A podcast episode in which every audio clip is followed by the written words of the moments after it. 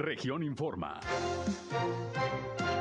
Entérese de los acontecimientos más importantes de la región Laguna con Sergio Painberg.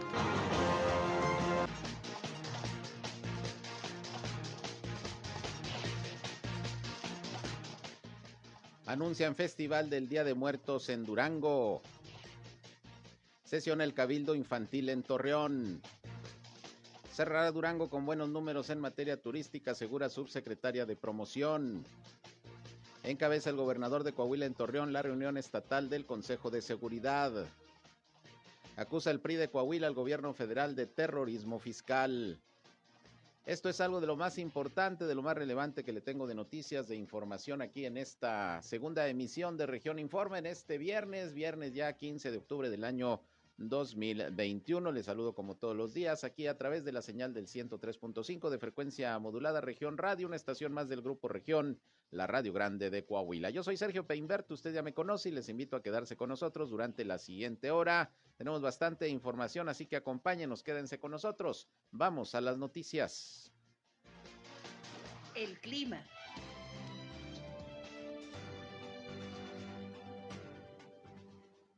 Temperaturas, eh, repito, agradables. Viene un nuevo sistema frontal, sería el, sistema frontal número 4. Está por arribar aquí a la comarca lagunera hacia las horas de la tarde. Esto va a ocasionar un poco de viento eh, entre los 25 30 kilómetros por hora una tolvanera moderada el día de hoy por la tarde. Eh, temperaturas, repito, entre los eh, 30 32 grados centígrados.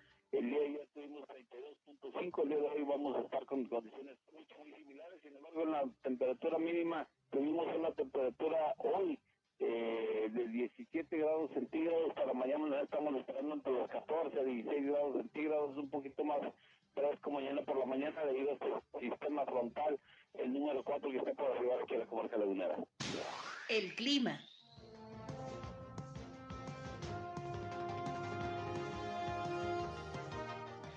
Bien, eh, ahí tiene usted el reporte del Servicio Meteorológico de la Comisión Nacional del Agua. Gracias, como todos los días, a José Abad Calderón, previsor del tiempo de la CNA, de la Comisión Nacional del Agua, que nos da todos los días el reporte directamente desde el Servicio Meteorológico, el dato puntual de cómo vamos a andar todos los días en la cuestión climatológica. Ha bajado un poquito el calor, sigue haciendo calor, pero ya es menos a lo que hemos tenido en los últimos días. Además, espera que poco a poco vaya bajando más la temperatura. Las mañanas, de hecho, ya están un poquito más frescas desde ayer.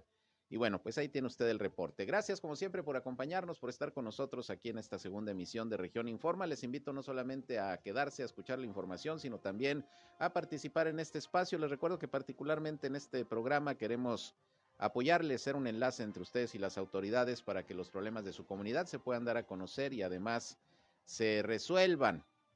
De veras, eh, con mucho gusto les atendemos a través de nuestros diferentes puntos de contacto o cualquier comentario, punto de vista que nos quiera expresar, pues aquí estamos también a sus órdenes. Les reitero la invitación para que nos llamen o nos manden mensajes de WhatsApp a través de la línea telefónica 871-713-8867, 871-713. 8867. También estamos en redes sociales y medios digitales como todos los días, ya saben, en Facebook y en Instagram, en región 103.5 Laguna, ahí nos encuentran, ahí hay contenidos e información que espero siempre resulten de su interés. Igualmente, igualmente estamos en eh, Facebook Live transmitiendo en estos momentos nuestro espacio noticioso. Un saludo a quienes nos siguen, nos ven, nos escuchan a través de esta red social. Y a mí me encuentran en Sergio Peinber Noticias, en Facebook, en Twitter, en YouTube, en Instagram y en sergiopeinber.com, mi portal web de información que les invito también a visitar. Ahí estamos como siempre informándoles y están nuestros enlaces para que nos escuchen en nuestras transmisiones de radio. Y bueno, sin más, pues vámonos, vámonos con algo de lo más importante hoy de la información.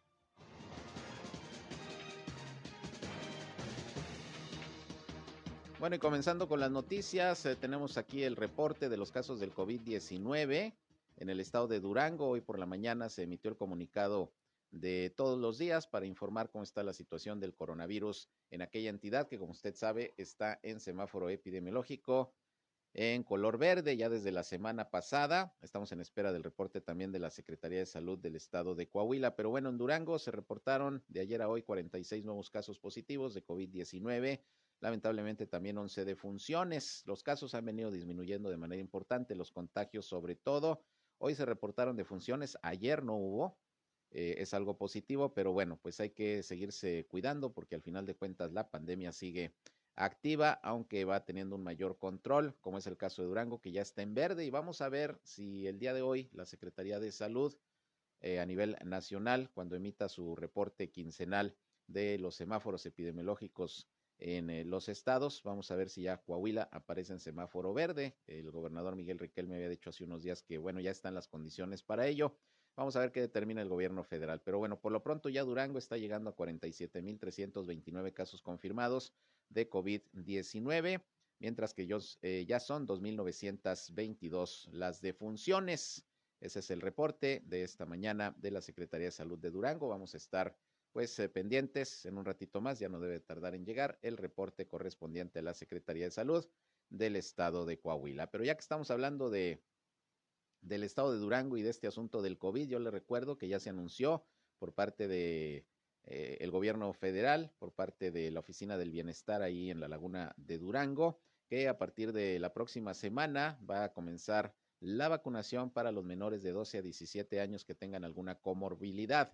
Le recuerdo que ya el gobierno federal pues inició con esta fase de vacunación de menores de edad que tengan algún padecimiento, que tengan alguna enfermedad, pues para protegerlos contra el COVID-19. Ya se inició con ese proceso y precisamente van a iniciar en la laguna de Durango, sobre todo en Gómez Palacio y en Lerdo con esta inoculación. A partir de la próxima semana las sedes van a ser eh, las instalaciones de Liste allá en Lerdo y el Hospital General de Gómez Palacio, ahí por el periférico ejército mexicano para que estén pendientes. Obviamente ya se había abierto el registro para, para este sector de la población y bueno, esperemos que todo transcurra sin mayor novedad. Mientras tanto, pues está por terminar también la vacunación esta semana de los eh, adultos de 30 a 39 años aquí en la ciudad de Torreón. Se ha estado aplicando la segunda dosis de AstraZeneca y a partir de lunes, como ya nos había informado Cintia Cuevas, titular de los programas del bienestar aquí en la Laguna de Coahuila, a partir de lunes inicia vacunación para adultos de 40 años en adelante, también la aplicación de la segunda dosis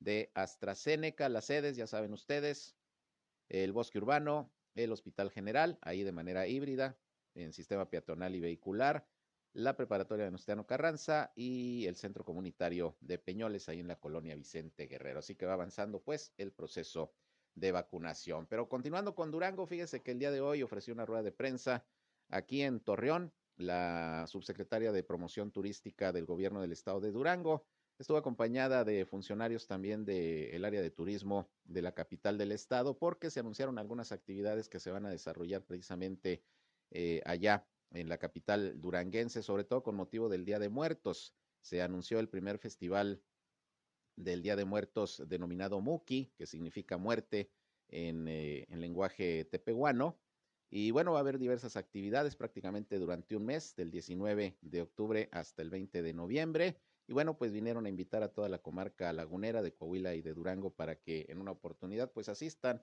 allá a la capital del estado pues a disfrutar de este festival. Viene también el Festival Revueltas y bueno, pues una serie de eventos que se están desarrollando bajo los protocolos sanitarios y que buscan pues reactivar la actividad turística precisamente en, en Durango. Y vamos a escuchar precisamente lo que comentó eh, Elvira Silerio, la subsecretaria de promoción, sobre cómo van cerrando este año en Durango en la cuestión, en la cuestión turística. Escuchemos. El 2021 en su primer semestre siguió con algunos desafíos en temas de ocupación hotelera. Tuvimos la tercera ola que sí nos vino otra vez a disminuir la actividad.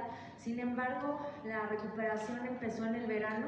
Eh, tuvimos, eh, estábamos esperando una recuperación en la ocupación hotelera más o menos del 65%, que lo alcanzamos, pero a partir de ahí se ha mantenido eh, con promociones, festivales como los que estamos promoviendo el día de hoy y también otra área que ha venido a incrementar la ocupación hotelera es la filmación de varios proyectos eh, de estas nuevas plataformas digitales que están llevando a cabo en Durango.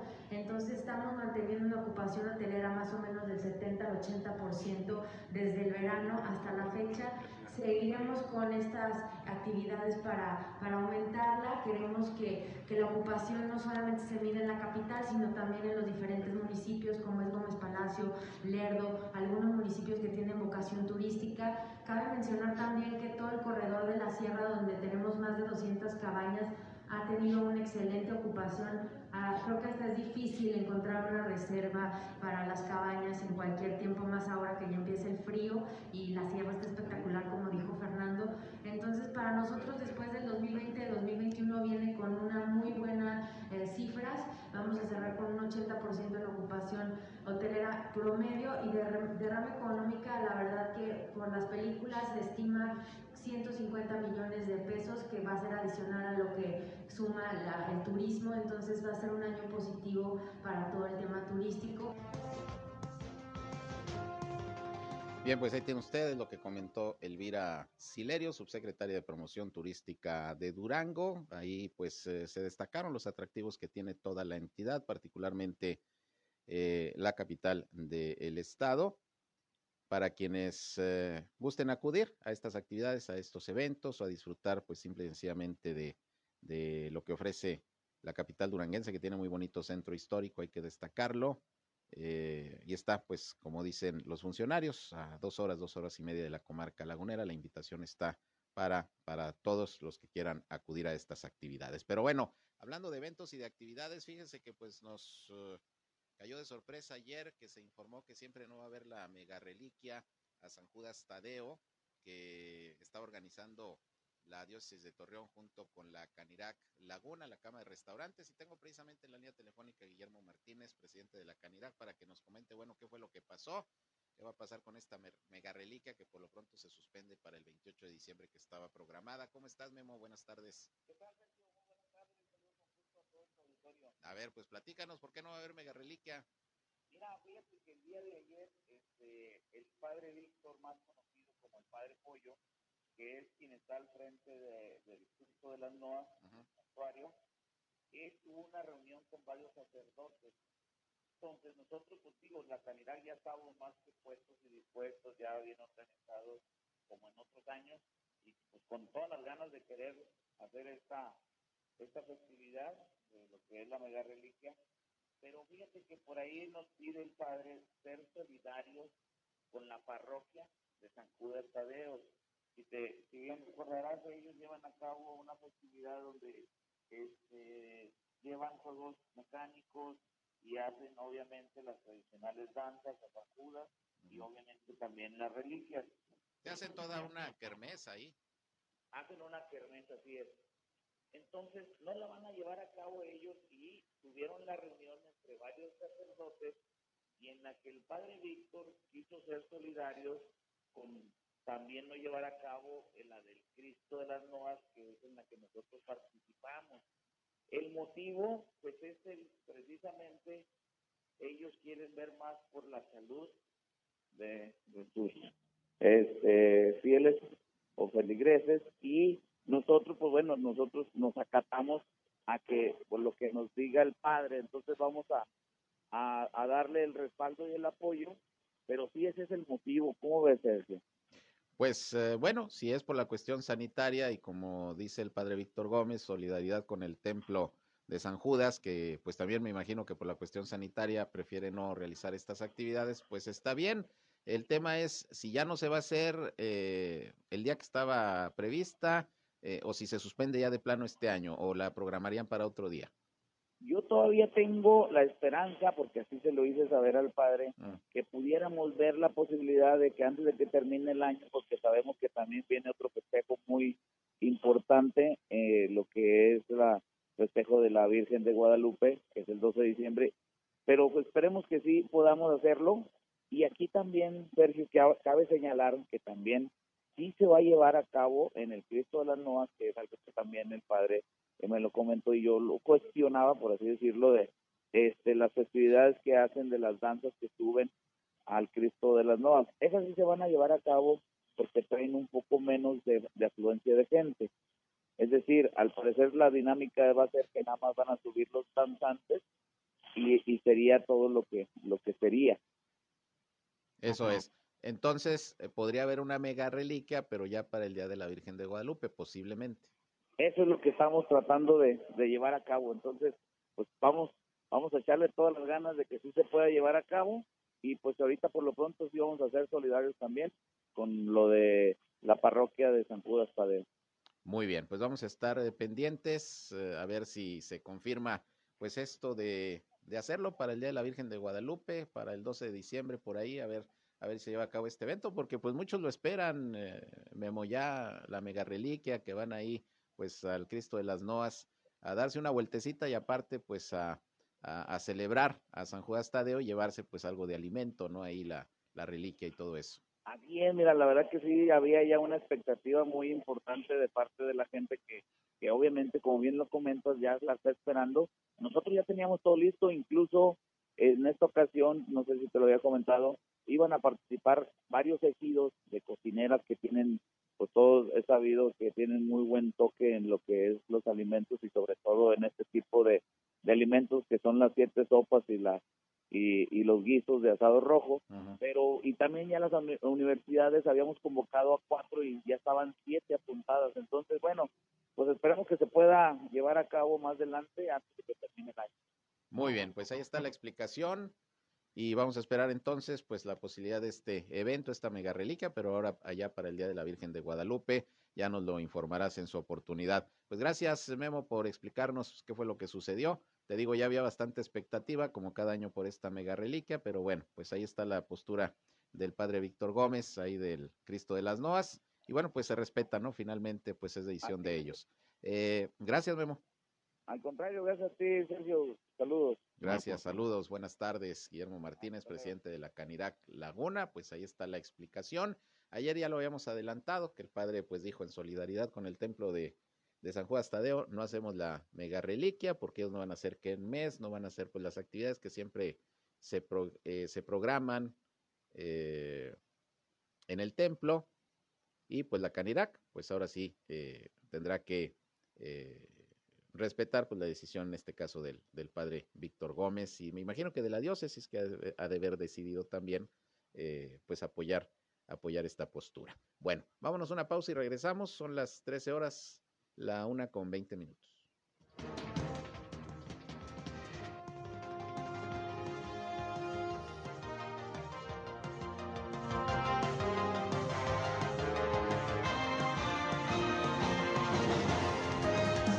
Informa. Ya volvemos. Al aire, región 103.5. Continuamos en región informa.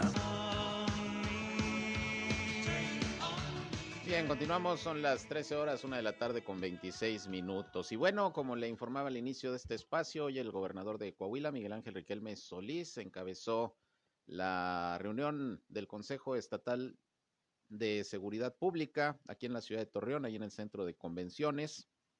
Estuvieron presentes, obviamente, funcionarios de las áreas de seguridad, estuvieron alcaldes de prácticamente todo el estado, y no solamente los que están en funciones, sino los alcaldes electos, y bueno, pues ahí se estuvo revisando todo lo que tiene que ver con la estrategia de seguridad. Obviamente se está esperando que los próximos presidentes municipales colaboren en las estrategias que el gobierno federal en coordinación con el gobierno del estado han estado realizando precisamente para mantener a raya la delincuencia y pues que en un momento determinado Coahuila continúe con una baja en la incidencia delictiva. Mi compañero Víctor Barrón estuvo presente ahí en lo que fue esta reunión y bueno, pues el gobernador lo que está pidiendo a los alcaldes es que, repito, haya una estrategia homologada en materia de seguridad para que los esfuerzos sean coordinados y bueno, se puedan lograr los objetivos que hasta el momento se han tenido en cuanto a la baja de la incidencia delictiva. Vamos a escuchar en principio lo que sobre esto comentó el alcalde Riquelme, esto de la estrategia homologada. Es bueno que hoy pues tengamos esta reunión de coordinación. Aquí en Coahuila no he visto, he, estado observando los cambios de alcaldes y de gobernadores que van entrando. He platicado con ellos y no he visto una acción como la que estamos haciendo nosotros aquí, preparándonos para el día primero de enero. Que no estemos experimentando nada, ni ustedes ni el Estado que ustedes sepan, los alcaldes que van entrando, lo importante que es para Coahuila nuestra relación con el ejército y con la Guardia Nacional. Que todos tenemos que colaborar, que cuando se requiere un terreno para un nuevo cuartel, el municipio tiene que buscarlo. Que cuando se requiere darles de comer a los elementos porque están en una misión, el municipio y el Estado lo tiene que hacer. Somos uno solo. Y no he visto ningún alcalde que haga eso, ¿eh? de los que van saliendo. Y por ello, los que van entrando, pues tenemos que adecuarnos a las circunstancias. A mí nadie me pregunta cuando hay una misión si hay que ayudar, si hay que apoyar. Todo el mundo lo hace. Y lo tenemos que, que entender desde ahorita. La seguridad pública es la prioridad del Estado. Sin seguridad no hay desarrollo, no hay economía, no hay empleo, no hay nada. Vamos apenas terminando de reactivar la mayor parte de las actividades, es decir, nuestra economía apenas está agarrando aire. Tenemos que mantener la seguridad tal y como está. Tenemos que entender a los mandos y tenemos que estar muy cerca del ejército mexicano y de la Guardia Nacional.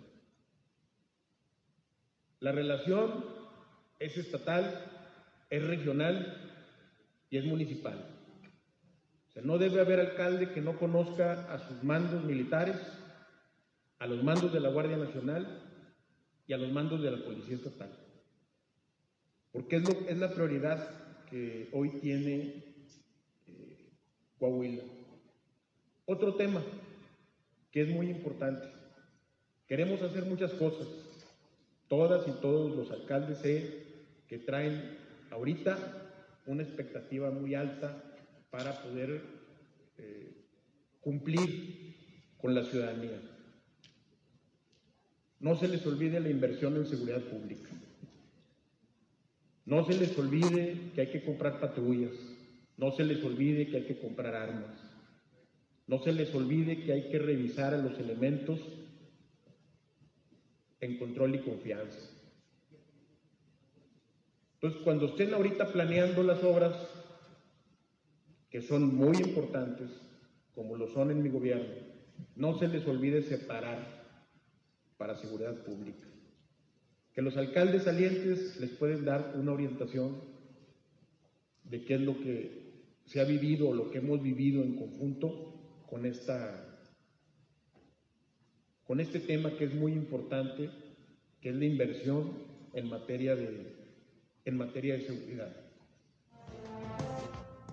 Bien, pues parte del mensaje que emitió el gobernador Miguel Ángel Riquelme Solís en esta reunión del Consejo Estatal de Seguridad, el mensaje, pues sobre todo para los alcaldes electos que tendrán que vérselas, sobre todo con el tema de la falta de presupuesto federal para el tema de seguridad. Hay que recordar que se canceló, por ejemplo, el Fortasec, el Fondo de Fortalecimiento a la Seguridad, que se utilizaba pues para equipamiento, para capacitación y que ya pues prácticamente lo que va de la administración de el presidente López Obrador desapareció ese fondo como muchos otros y quedaron pues una buena cantidad de municipios a la deriva en términos de recursos para poder seguir invirtiendo en seguridad. Por eso les dice el gobernador, pues vayan haciendo un guardadito para poder estarle invirtiendo también al tema de la seguridad a nivel municipal y obviamente pues con lo que se pueda apoyar de parte del gobierno del estado. Pues ahí, ahí el mensaje del gobernador en esta reunión y bueno, sobre todo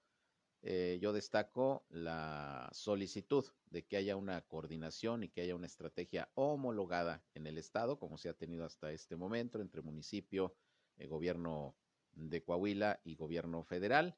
En el caso de La Laguna, a través del mando, el mando especial, pues para que se den resultados, se den resultados en materia en materia de seguridad. En fin, pues ahí parte pues de lo que se trató en esta reunión hoy aquí en la ciudad de Torreón. Por otra parte, pues como se había anunciado, hoy sesionó el Cabildo Juvenil 2021 aquí en Torreón, ahí en la presidencia municipal, 21 jóvenes eh, de diferentes eh, planteles educativos, algunos que acaban de egresar, otros, eh, otros que todavía están estudiando, pero que bueno, fueron seleccionados para conformar el Cabildo Juvenil, así como en abril se crea el Cabildo infantil y que los niños y niñas sesionan ahí por lo menos una vez eh, con sus propuestas y, son autoridad, por lo menos eh, un ratito ese día. Bueno, pues lo mismo ocurre con el cabildo infantil y bueno, pues hubo una cantidad importante de propuestas ahí que hicieron los, eh, los jóvenes como, como miembros del cabildo.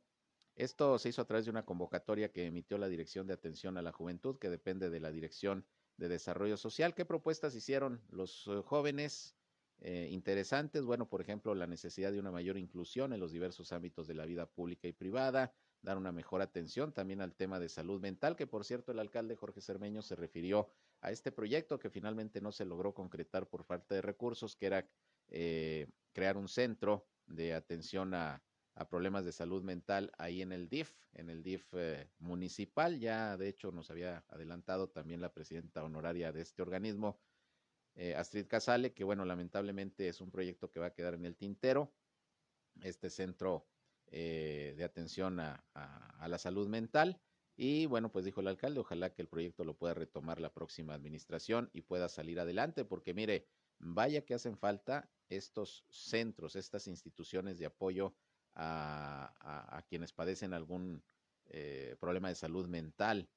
Se han incrementado los suicidios, los casos de depresión y en muchas ocasiones no sabe la gente a dónde acudir o quién le puede atender, particularmente eh, a través del gobierno para, para este tipo de situaciones. Entonces, pues va a quedar pendiente ese proyecto, eh, pero es una de las propuestas que hicieron hoy los chavos de este cabildo, de este cabildo juvenil. Pero bueno, ya al término de esta sesión eh, de cabildo, donde pues el alcalde y, y, los miembros del ayuntamiento se dieron sus lugares ahí a los chavos, el alcalde Jorge Cermeño Infante habló sobre algunos temas y bueno, pues le pidieron su opinión sobre el anuncio que hizo el presidente Andrés Manuel López Obrador de que se va a llevar a cabo una regularización de vehículos de procedencia extranjera, que no es la primera vez que se anuncia una regularización, la verdad es que ha habido varias en los últimos años y al final el problema de la introducción de vehículos chuecos y su circulación obviamente ilegal en el país pues continúa.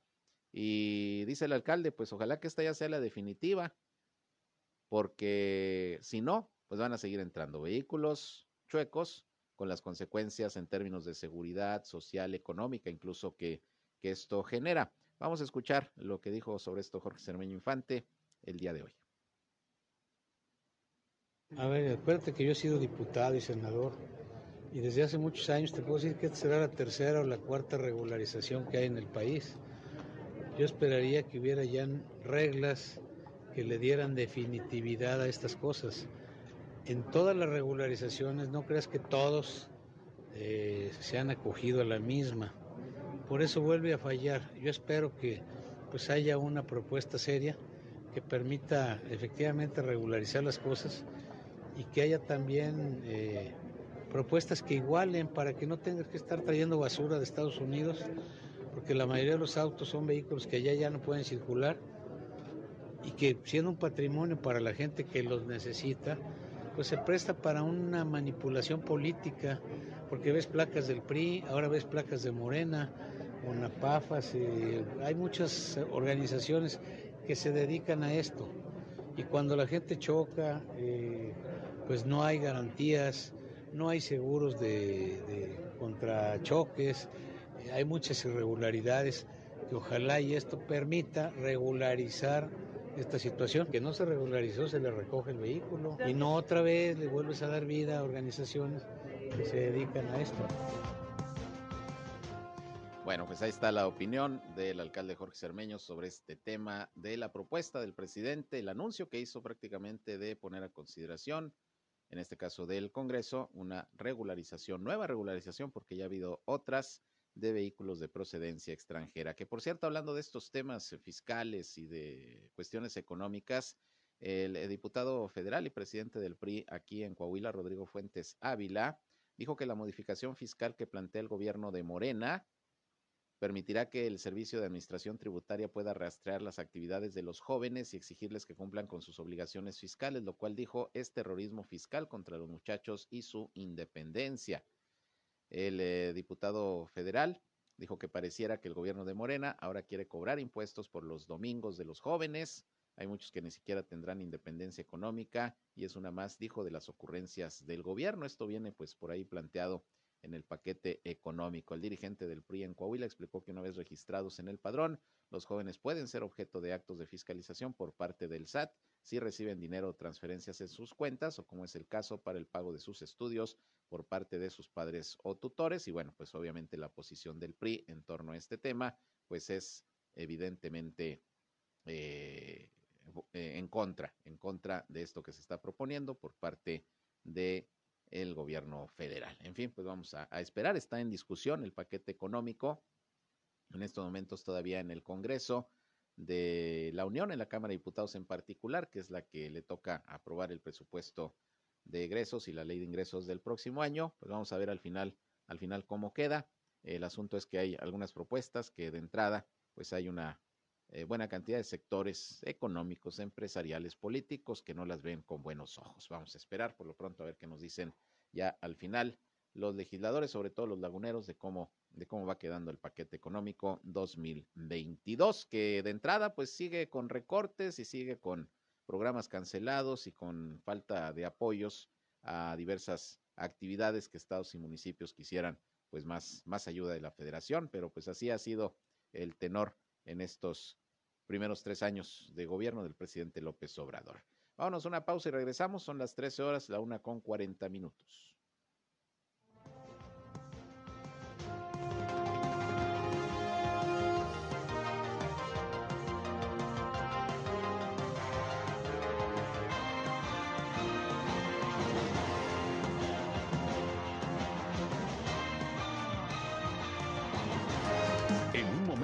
Regresamos a Región Informa. Somos Región Radio 103.5. Regresamos a Región Informa.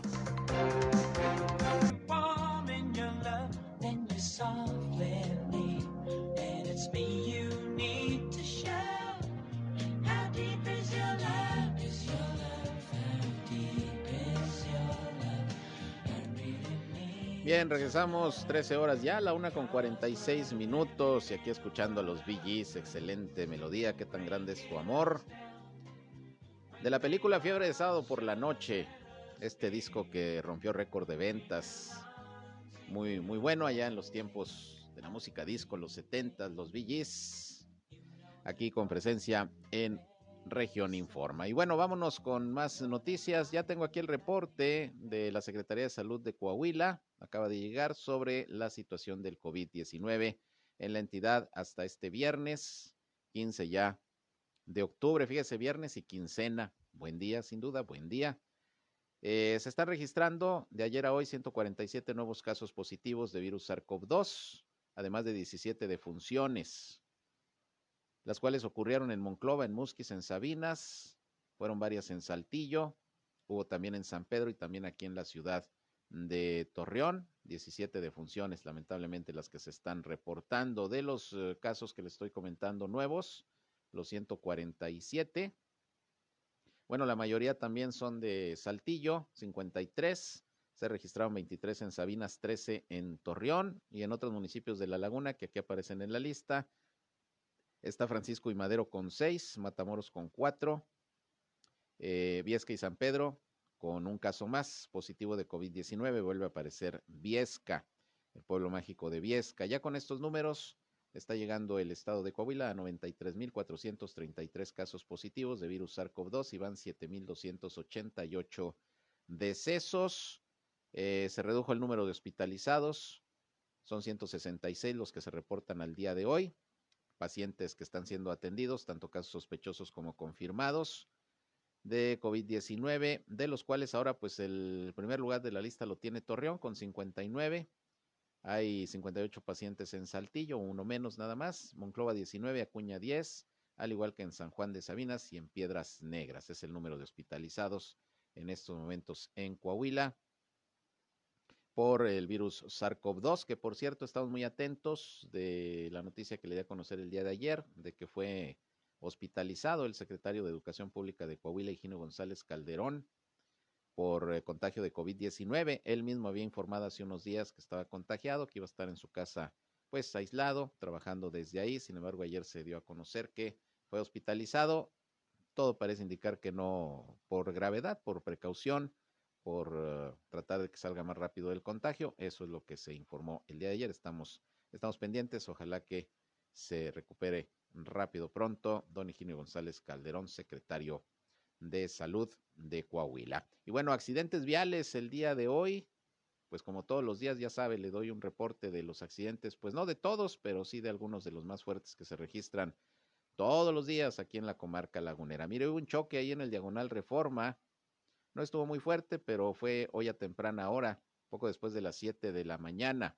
Mientras se encontraba en una parada momentánea, la conductora de un automóvil fue impactada por otra unidad ahí en el Boulevard Diagonal Reforma y Avenida Juárez, ahí en lo que es el fraccionamiento Nuevo Torreón. Los autos involucrados fueron un Ford Focus, que iba conducido por Brenda Guadalupe, de 39 años de edad, y un Centra, conducido por otra mujer, Claudia Yanet, de 39 años. Miren, de la misma edad, la conductora del Focus circulaba por la Avenida Juárez en dirección oriente a poniente, encontrándose en parada momentánea para pasar la calle, cuando pues el otro vehículo le chocó por alcance, seguramente alguna distracción, exceso de velocidad. No fue muy fuerte, los daños incluso se valoran en unos 5 mil pesos y no hubo tampoco, pues, eh, heridas ni nada por el estilo, afortunadamente, pero bueno, es la falta de precaución, repito, o el no guardar la distancia o el ir con, con distracciones. Ese es el problema que a veces se presenta. Y luego también esta madrugada, ahí en la carretera Gómez Palacio Jiménez, hubo otro accidente, un tractocamión que transportaba canceles se volcó. Ahí les decía en la carretera Gómez Palacio Jiménez y el conductor pues resultó pues golpeado. Mm, todo parece indicar que no de gravedad, pero sí estaba bastante golpeado. Las autoridades informaron que este accidente ocurrió a la altura del puente del Caracol, a la salida de Gómez Palacio, y hubo necesidad de cerrar la circulación hasta retirar pues la unidad que era de carga, se volcó. Se trata de un tráiler que circulaba por esta carretera federal con dirección de sur a norte, con destino a Chihuahua, y a la altura del puente el conductor perdió el control y también terminó volcado de 26 años el conductor de nombre José Alejandro, sufrió contusiones, pero nada de gravedad según se está reportando. Y es fin de semana y como siempre le hacemos la recomendación de manejar con mucha precaución. Es fin de semana y luego es quincena y pues no falta quien se quiera ir a echar la copa.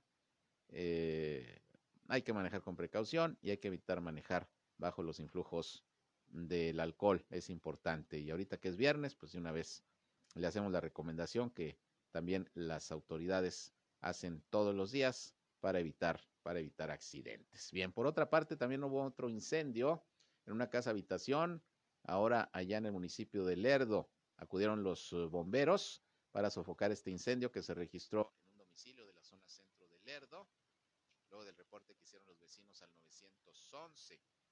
Afortunadamente llegaron a tiempo y el fuego pues no se propagó por toda la finca. Según la directora de Protección Civil en la ciudad Jardín, María Isabel Macías, informó que el reporte se recibió, eh, bueno, esto fue ayer, eh, cerca de las 5 de la tarde, hasta ahorita se está dando el reporte. Dijo que el incendio eh, ocurrió en la casa marcada con el número 24 de la avenida Aquiles Cerdán, entre Allende y Miguel Hidalgo pocos minutos, afortunadamente llegaron los bomberos y procedieron a sofocar las llamas que se estaban registrando en uno de los cuartos de la casa. Y bueno, pues ahí sí se consumió ropa, eh, una cama, el ropero, una cajonera, pues lo que hay en una recámara. Afortunadamente no, no, no se expandió el fuego por las demás habitaciones, no hay personas heridas tampoco, afortunadamente. Y bueno, pues como siempre, la recomendación, cuide mucho el tema de de las instalaciones eléctricas, las instalaciones de gas, eh, en fin, pues para, para evitar este tipo de, contingencias que se pueden registrar y que sí pueden terminar ahí con, con alguna situación eh, que lamentar. Bueno, esto allá en el municipio de Lerdo. Por otra parte, la Secretaría de Turismo del Estado de Coahuila está emitiendo una convocatoria para lo que será eh, un curso de calidad higiénica en las empresas de servicios, esto con el objetivo de obtener el distintivo de calidad higiénica Coahuila. El curso lo pueden tomar empresas de nuevo registro y refrendo. El distintivo tiene vigencia de un año y deberán hacer el refrendo las empresas que hayan terminado vigencia el mes de octubre del 2021. Ya se van a vencer. Estamos hablando de empresas pues, que se dedican principalmente a la actividad turística, prestadores de servicios turísticos. ¿Cuáles son los requisitos? Por si les interesa, registro obligatorio, equipo con cámara y micrófono. La cámara tiene que estar siempre encendida y eh, estar eh, pues ahí tomando el curso en línea tres días. Es un curso en línea. Así que se les puede hacer más fácil. Esto es para todo el estado de Coahuila.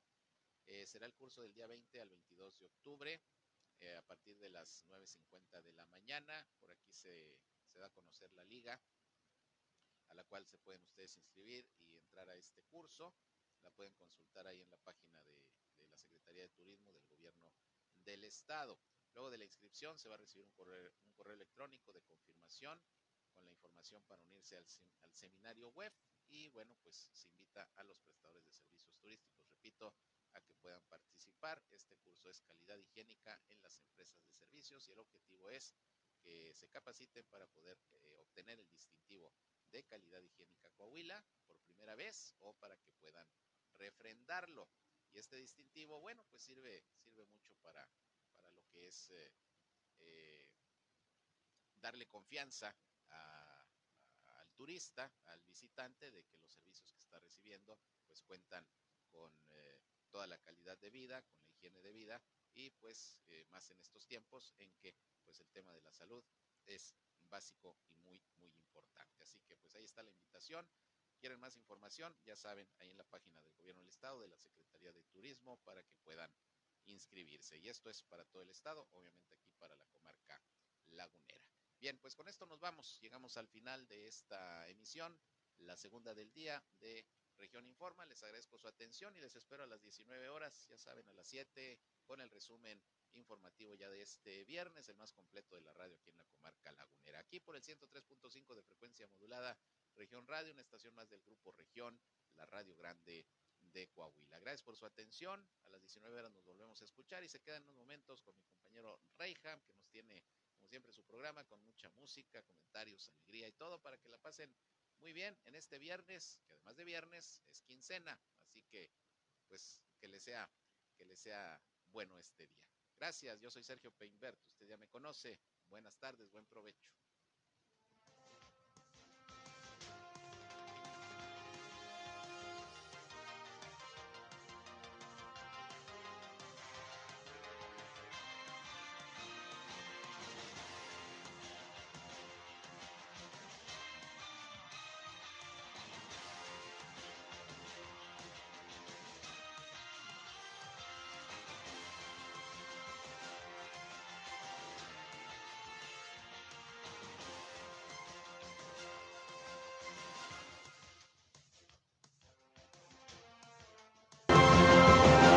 Esto fue Región Informa. Ahora está al tanto de los acontecimientos más relevantes. Lo esperamos en la próxima emisión.